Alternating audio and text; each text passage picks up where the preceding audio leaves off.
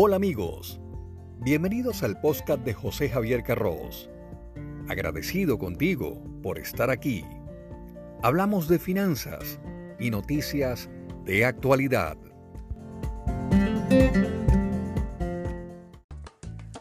Saludos, soy José Javier Carros y en este nuevo episodio hablaré sobre la organización de las finanzas personales, una tarea que requiere tiempo, metodología, paciencia, estrategia, dado que estamos obligados a seguir unos pasos sistemáticos si realmente queremos tener una economía doméstica y familiar libre de sobresaltos.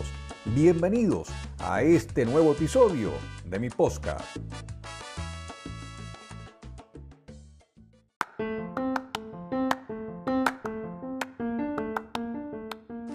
Lo primero que debemos decir es que en toda planificación financiera, el exceso de deuda personal es un problema que va a impedir que podamos fijarnos unos objetivos claros y concisos e incluso que se vea limitada nuestra capacidad de decisión financiera. Salir de nuestras deudas personales debe ser uno de los primeros objetivos a llevar adelante y para este proceso Vamos a usar alguno de los siguientes métodos. El método número uno, llamada la estrategia bola de nieve, que consiste en eliminar primero la deuda que nos suponga un cargo mensual más pequeño. Método número dos, la estrategia tsunami, es ordenar las deudas según la tensión psicológica que nos produzcan, de más a menos.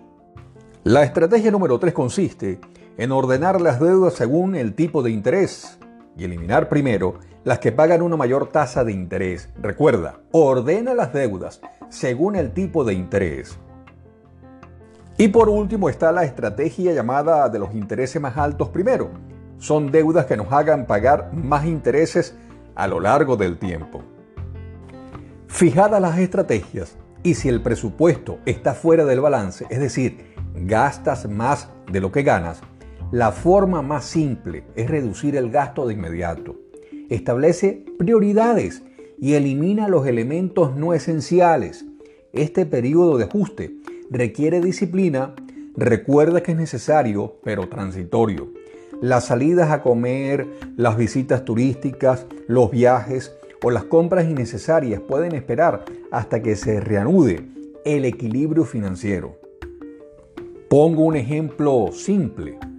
Te suscribes a una empresa que te brinda 400 canales de televisión, pero solamente ves 5 o 8 a la semana. Cancélalo, paga lo justo, adecúa tu plan.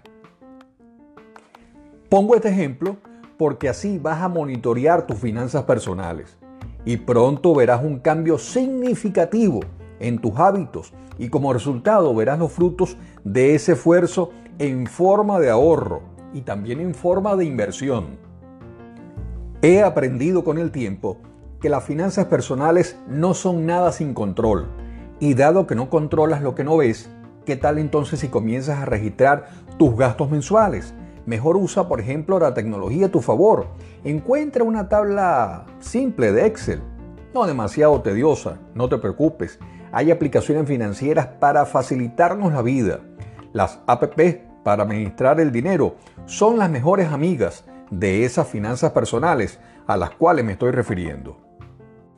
A la mayoría de las personas les preocupa aprender a ganar dinero, mucho dinero, pero no cómo usarlo. Hay una gran diferencia entre las dos situaciones. Esfuérzate para poder separar el 15% de lo que ganas y destinarlo al ahorro para inversión.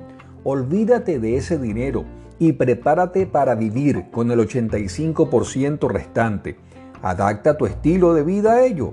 Ha llegado el momento de hacer que el dinero trabaje para ti. Asesórate con un experto en planificación financiera y encuentra inversiones de acuerdo a tu perfil y a tus objetivos. Soy José Javier Carros.